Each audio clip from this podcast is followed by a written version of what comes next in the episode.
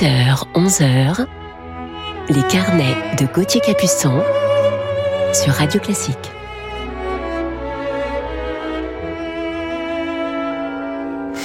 Bon réveil à toutes et à tous en ce dimanche matin 2 mai. J'espère que vous avez bien dormi. Heureux de vous retrouver pour votre petit déjeuner musical. Et aujourd'hui, en deuxième partie d'émission, je vais vous parler de mon coup de cœur du jour pour un immense artiste, pianiste, chef d'orchestre et compositeur américain qui a définitivement marqué le monde musical et si je vous dis comédie musicale, Broadway, bon allez, c'est facile. Commençons tout de suite cette matinée en musique avec Gioacchino Rossini et le final rondo de son concerto pour basson et orchestre.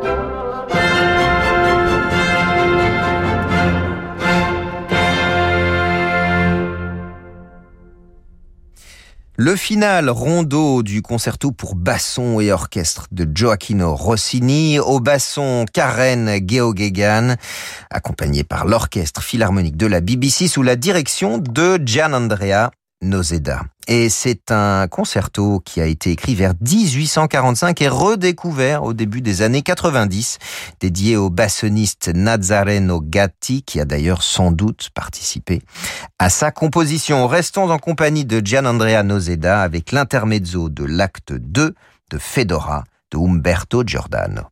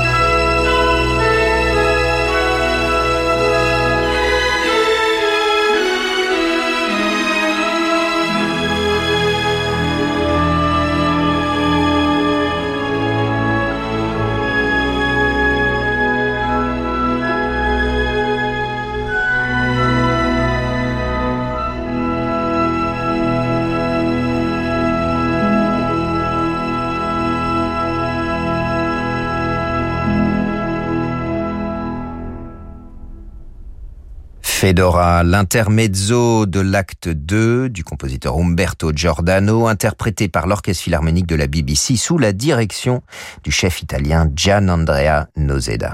Partons maintenant dans les steppes d'Asie centrale d'Alexandre Borodine.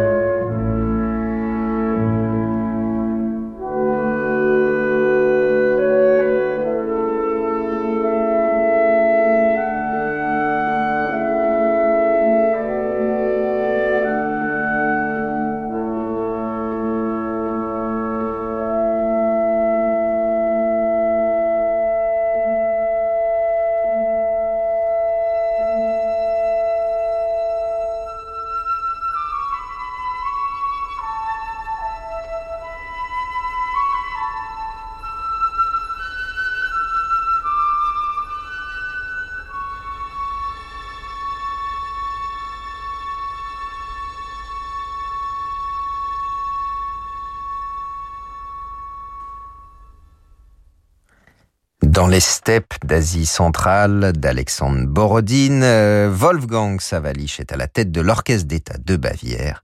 Et il est temps à présent de retrouver notre coup de cœur du jour sur Radio Classique. On l'écoute dans quelques instants dans Haydn pour commencer ce portrait. À tout de suite. 200 ans après sa mort, Radio Classique célèbre Napoléon. Du 3 mai au 7 mai à 9h, Franck Ferrand lui consacre une semaine spéciale sur l'antenne de Radio Classique. Du jeune Bonaparte conquérant à l'empereur déchu de Waterloo, du pont d'Arcole à Sainte-Hélène, revivons l'exceptionnel destin du plus grand personnage de notre histoire et comprenons l'immense héritage de celui qui a façonné la France moderne. Franck Ferrand raconte Napoléon, c'est du 3 au 7 mai à 9h sur Radio Classique. Banque des ETI, de leurs dirigeants et banques privées, la Banque Palatine cultive depuis 240 ans l'art d'être banquier. Parce que pour beaucoup de dirigeants, leur entreprise, c'est l'histoire d'une vie. Nos équipes sont à leur côté dans des moments décisifs. Banque Palatine, être partenaire, c'est relever ensemble des défis. Et avec la Banque Palatine, retrouvez Fabrice lundi dans Ambition ETI, chaque lundi à 19h04 sur Radio Classique. Chaque jour, le nombre de personnes en difficulté gagne du terrain. Les inégalités augmentent. Cela ne vous laisse pas indifférent et vous pensez qu'il est nécessaire que chacun agisse et donne en fonction de ses possibilités. Soutenez la Fondation Caritas France en faisant un don tout en bénéficiant d'une déduction fiscale. Vous favoriserez ainsi des solutions originales et durables pour que ces personnes sortent enfin de la misère. Rejoignez-nous sur fondationcaritasfrance.org. Fondation Caritas France, vos valeurs en action. Tous ensemble, avec les artistes, nous espérons une réouverture prochaine des salles de concert. C'est pourquoi Radio Classique reprogramme la folle soirée de l'opéra les 2 et 3 juillet au Théâtre des Champs-Élysées à Paris. Carmen, la flûte enchantée, la Traviata, le Barbier de Séville. Retrouvez le meilleur de l'opéra par des voix d'exception. Chaque billet acheté dès aujourd'hui sera un précieux soutien pour que ce concert ait lieu. Il vous sera intégralement remboursé en cas d'annulation. Les artistes comptent sur vous. Alors réservez maintenant votre folle soirée de l'opéra les 2 et 3 juillet au Théâtre des Champs-Élysées à Paris. Au 01 49 52 50 50 sur fnac.com ou théâtrechamps-élysées.fr. Concert organisé dans le strict respect des normes sanitaires. Et après 50 ans, on est plus libre. Ah oui, on peut faire ce qui nous plaît, aller au musée, voyager, euh, même s'épuiser sur la piste de danse. Euh, je sais pas danser, moi. Je... Bah, et alors? C'est pas ça qui va nous en empêcher. Vous aussi, rencontrez des célibataires qui partagent vos centres d'intérêt sur Disons Demain. Voilà, on a fait le point sur votre voiture et franchement, ça va vous coûter bonbon. On a dû remplacer tout le ciment. Ignoré Et on a aussi dû réparer le refroidissement. Ignoré Et changer le pi. Ignoré Évitez les déboires financiers. Choisissez CarNext et adoptez une nouvelle façon d'acheter des voitures d'occasion, avec 12 mois de garantie. CarNext, des voitures de qualité en toute sérénité. Offre soumise à conditions, valable en France métropolitaine, voire sur carnext.com. Les carnets de Gauthier Capuçon sur Radio Classique.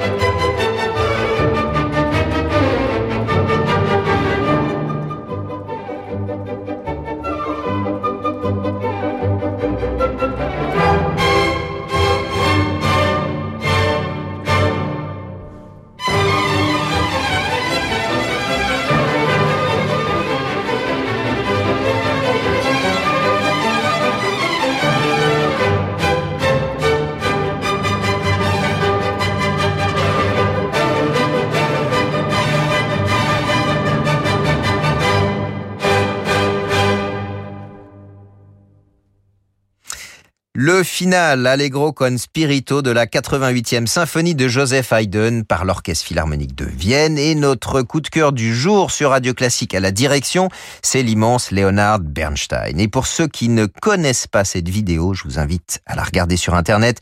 Bernstein y dirige le Philharmonique de Vienne à l'aide de ses seuls yeux les bras complètement immobiles. C'est une vidéo absolument géniale. Pianiste, chef d'orchestre et compositeur, Leonard Bernstein est né à Lawrence, dans le Massachusetts, en 1918. Il étudie le piano dès son plus jeune âge et termine ses études musicales, piano, composition et direction, au Curtis Institute de Philadelphie et parallèlement, il est diplômé de l'Université de Harvard. En 1940, il est nommé assistant du chef d'orchestre Serge Koussevitzky au Philharmonique de Boston, chef assistant de l'Orchestre Philharmonique de New York en 43. Il fait ensuite des débuts très remarqués en remplaçant au pied levé Bruno Walter à la tête de l'orchestre et rencontre un immense succès. Dès lors, sa carrière est lancée. Pédagogue, passionné, il enseigne la direction et la composition à Tanglewood, jusqu'en 1951. Écoutons-le à présent dans la marche du premier acte de Fidelio de Beethoven, toujours en compagnie de l'Orchestre Philharmonique de Vienne.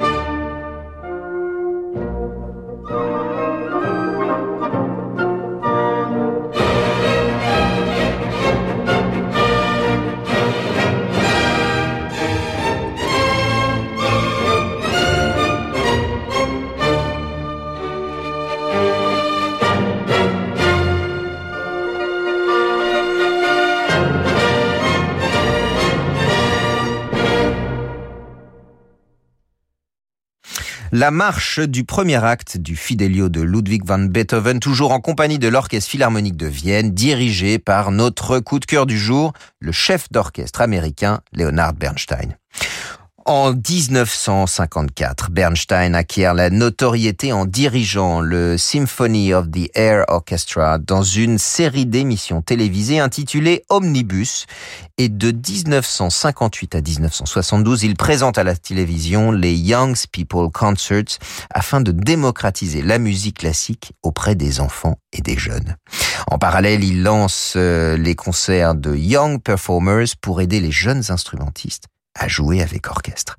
Compositeur de la comédie musicale West Side Story en 1957, directeur musical de l'Orchestre Philharmonique de New York de 1958 à 1969, il acquiert rapidement une renommée internationale et se produit dans le monde entier et à la tête des plus grands orchestres.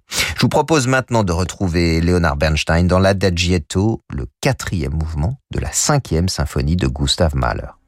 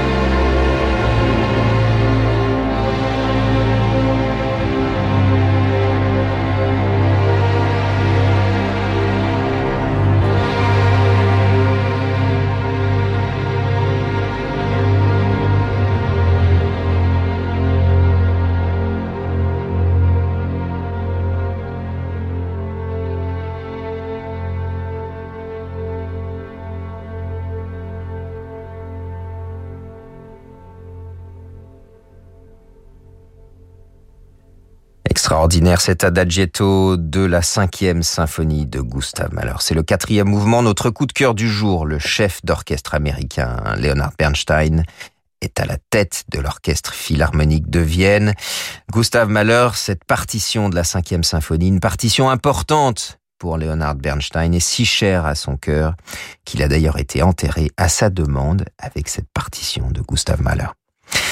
Très actif et ouvert à tous les styles musicaux, il présente en 1967 à la télévision un documentaire musical sur les genres pop-rock, Inside Pop The Rock Revolutions, mais également un cycle de conférences sur la poésie, les Norton Lectures.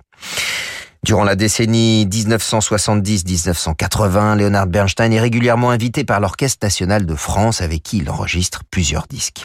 Et puis à partir de 1980, il dirige l'orchestre du Festival de Schleswig-Holstein en Allemagne et le 25 décembre 1989, il célèbre la chute du mur de Berlin en dirigeant au Schauspielhaus la neuvième symphonie de Beethoven avec des musiciens des quatre secteurs de Berlin. The Berlin Celebration Concert. C'était le titre de ce concert. La création en 1970 au Japon du Pacific Music Festival sera son dernier grand projet. Il donne son ultime concert le 19 août 1990 à la tête du Boston Symphony Orchestra. Écoutons maintenant la deuxième marche de Pomp and Circumstance de Sir Edward Elgar.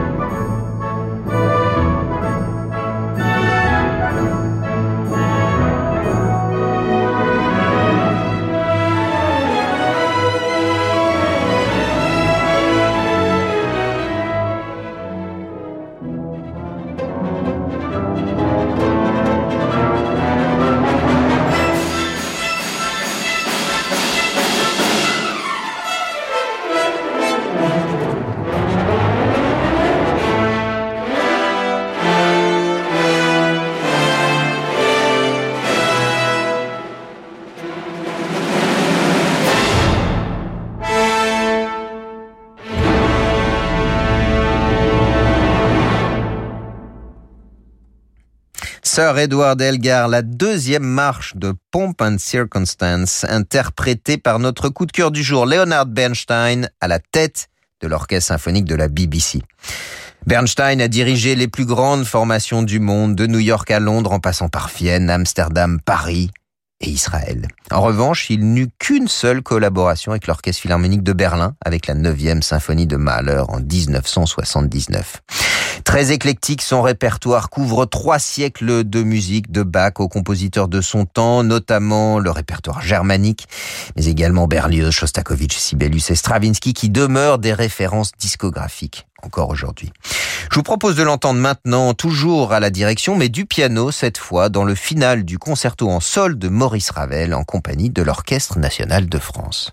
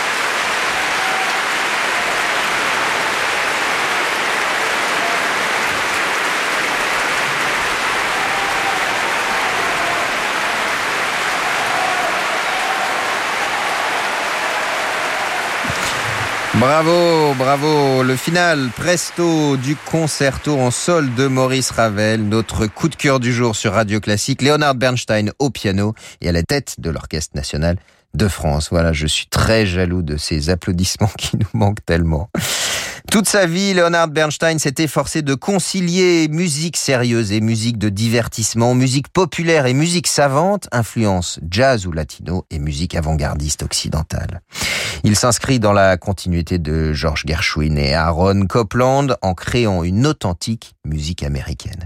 Bon nombre de ses airs sont entrés dans la mémoire collective et ont été transformés en standards de jazz. Leonard Bernstein a été un compositeur très prolifique. Trois symphonies dont la première, Jérémia ou encore Kaddish, dédiée à la mémoire de JFK, deux opéras dont Candide, trois ballets dont Mass, Mess, trois musiques de films, Un jour à New York sur les quais et bien évidemment West Side Story, des musiques chorales, des musiques de scène, des pièces pour piano et huit comédies musicales, dont On the Town ou West Side Story. Et je vous propose de refermer ce carnet avec I Feel Pretty, extrait de son West Side Story avec la soprano Kiri Tekanawa et les chœurs et orchestres studio de New York.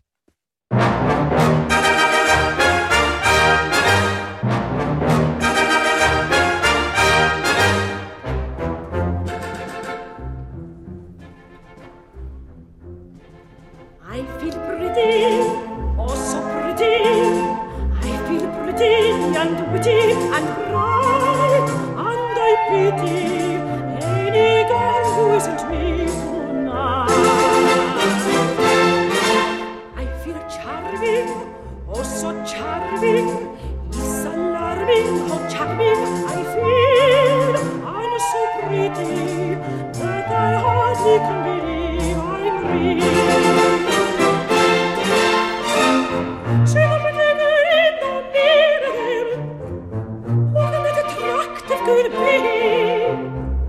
Such a pretty face, such a pretty dress, such a pretty smile, such a pretty me.